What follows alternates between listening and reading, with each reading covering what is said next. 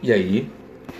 Sejam bem-vindos ao nosso Bergs Podcast, um cantinho onde quero trocar ideias e experiências, insights sobre a vida, sobre sucesso, sobre saúde e sobre tantas outras coisas. Esse podcast é para você que é pai ou não. Quero ajudar você a dar novos significados ao seu dia a dia, como eu estou fazendo. E quero trazer vocês comigo neste novo mundo que estou descobrindo. Como puderam ver no título desse episódio, vou falar um pouquinho sobre ansiedade e depressão. Pô, Berg, mas ansiedade e depressão, já o pessoal fala tanto nisso, já está um assunto batido. O pior é que não é batido. O pior é que existem tantas pessoas com depressão, tantas pessoas ansiosas, que é tão ruim quanto a depressão, que vocês nem imaginam. Quantas vezes você não se pegou triste naquela tristeza que persiste e nada resolve? Sua autoestima está lá embaixo, você se irrita à toa. Então, essas coisas não são frescuras. Os pais e mães também têm. Sim, pais e mães também têm. Não é o fato de você ter um suposto sucesso, ou seja, você ganha, tem um salário muito bom, tem uma casa muito boa e tem um, uma família linda que você está livre de poder ter ansiedade ou poder ter depressão. Por que, que eu estou falando disso? Porque acabo conversando com muitas pessoas e acabo vendo muitas pessoas nessa situação. Depressivas, ansiosas, muitas vezes doentes, fisicamente mesmo, né? o que a gente conhece por doenças psicossomáticas, ou seja, a sua mente cria uma doença, um mal, e o seu corpo aceita aquilo como uma verdade absoluta e acaba absorvendo e ficando literalmente, fisicamente doendo. Fisicamente doente. E outra é uma luta que eu travo dia a dia. A depressão, eu sempre encarei ela como uma nuvem negra que vinha, me envolvia de tal forma que eu não conseguia sair dela. E vou ser bem sincero para vocês. Foi uma luta muito dura, uma luta difícil de ser vencida, mas que a, a duras cargas ela está controlada. Tenho ganho as batalhas contra ela no dia a dia. Tem sido muito, tem sido muito bom para mim. Agora, a minha luta atual é contra a ansiedade. Nossa, Berg, você é ansioso demais. Cheguei ao limite da ansiedade, né? A ataque, que é o transtorno da ansiedade crônica. E o que, que acontece? O que acontece com você, Berg? O que a gente sente? No meu caso, além da, além da perda de prazer nas coisas que eu gosto, né? De suar excessivamente, comecei a ter problemas digestivos. E o pior, que é o pior, é, sintoma para mim é a falta de ar. Poxa, do nada eu tô bem e simplesmente quando eu vou respirar parece que faltou fôlego, faltou respirar direito. E tem sido difícil, foi difícil de reconhecer, foi difícil de assumir e foi difícil de começar a tomar uma postura correta quanto a isso. E por que, que eu estou falando isso? Por que, que eu trouxe esse assunto à tona se eu ainda estou lutando? Porque justamente por isso, porque eu ainda estou lutando. Eu sei o que é estar ansioso ao extremo e precisar de ajuda. Eu sei o que é lutar contra esse mal. Então eu gostaria muito de poder fazer sentido na vida de uma pessoa, como sempre falo no, no, nos episódios.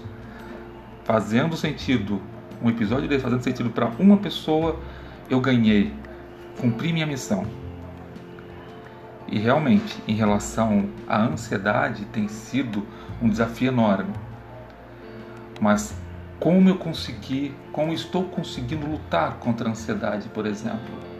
Primeiro, eu senti, eu senti que alguma coisa não estava certa, alguma coisa não estava legal. Me falaram também que eu não estava bem e fui procurar ajuda. E esse é um detalhe importante. Procurem ajuda procure um psicólogo, procure um psiquiatra. Não tenham preconceito em relação a isso. A saúde mental, a saúde psicológica deve ser tratado tão bem quanto a saúde física, porque uma acaba influenciando na outra. Durante um bom tempo, eu creio que eu tive uma pontinha de preconceito, só que esse preconceito traz uma coisa para vocês. Ele faz a sua doença, o seu o transtorno virar uma bola de neve e vai aumentando, e vai aumentando, e você acha que está bem, que não está bem, que está bem, que está bem, até uma hora que essa bola de neve está tão grande, tão grande, tão grande que se torna insuportável. É hora que os depressivos tentam cometer suicídio, os ansiosos entram em depressão também.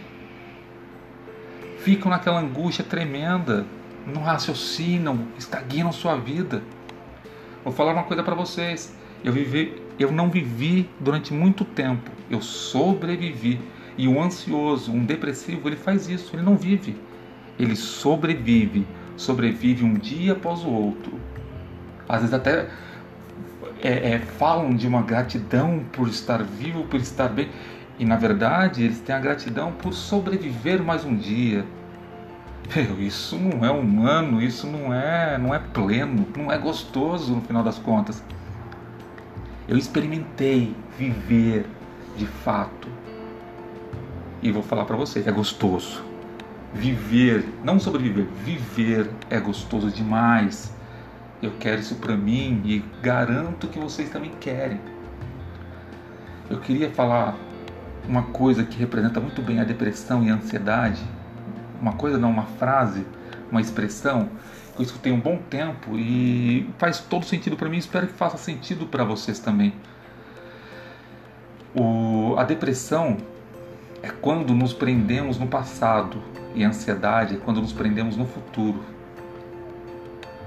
A depressão é aquela coisa de você lembrar de algo, de uma época saudosa, uma época gostosa, e se prender tanto ali que o presente não faz sentido. E a ansiedade é aquela preocupação excessiva com o amanhã. Preocupação excessiva com o que ainda não aconteceu, o que ainda pode, às vezes nem vai acontecer, mas você já está preocupado. E isso nos prende, acaba nos prendendo entre elas, e a gente acaba não conseguindo aproveitar o presente, que literalmente é um presente, é uma dádiva. O presente é onde nós vivemos, o presente é onde nós crescemos, evoluímos. E quando a gente começa a experimentar de fato o presente do presente, você vive, você não sobrevive. E é isso que eu comecei a aprender a fazer, e não faz muito tempo, a viver. Ah, Berg, então quer dizer que você não está nem aí para o futuro, você vive cada dia o seu dia e o futuro que cuide dele mesmo? De jeito nenhum. Eu tento planejar, eu tento fazer planos, tento me organizar. Porém, eu aproveito o presente, eu vivo no presente, tento fazer o melhor possível no presente e não fico preso naquilo que ainda não aconteceu. Pô, Berg, então você não pode relembrar o passado, seus amigos e curtir? De jeito nenhum. Você pode. Você tem que honrar a sua história, tem que honrar o seu passado. Seu passado é sua história. Mas você não pode ficar preso nele. Preso, querendo viver nele novamente. O passado não volta. Você não volta no tempo. Então, o conselho que eu dou é: curta, viva o presente. Segundo conselho é: não está bem, procure ajuda. Nesse tempo de pandemia, pandemia, pandemia, oh meu pai. Nesse tempo de pandemia do Covid-19, tem vários psicólogos dando consultas gratuitas online. Várias pessoas se prontificando a escutar. Se você esse esse episódio por um acaso fez sentido para vocês ou ajudou de alguma forma, poxa, manda um e-mail pra gente, afamiliaberg.gmail.com, entre nossas redes sociais. Se de repente você quer conversar, quer bater um papo, quer, sei lá, desabafar, mande um e-mail. Nos chame, Entre em contato, vamos ficar felizes em falar com vocês. Bem, antes de terminar, eu queria agradecer algumas pessoas que me ajudaram muito com relação a esse assunto acima, né? Com relação à minha depressão, a relação à ansiedade que tem sido a minha luta atual. Quero agradecer muito a professora Silvia Pucci, que é uma figuraça, mas é um coração gigante. Professora lá da Unisa, coordenadora do curso de psicologia. Doutora Fiamma, que é a minha psicóloga. Doutor Rafael, que é meu psiquiatra.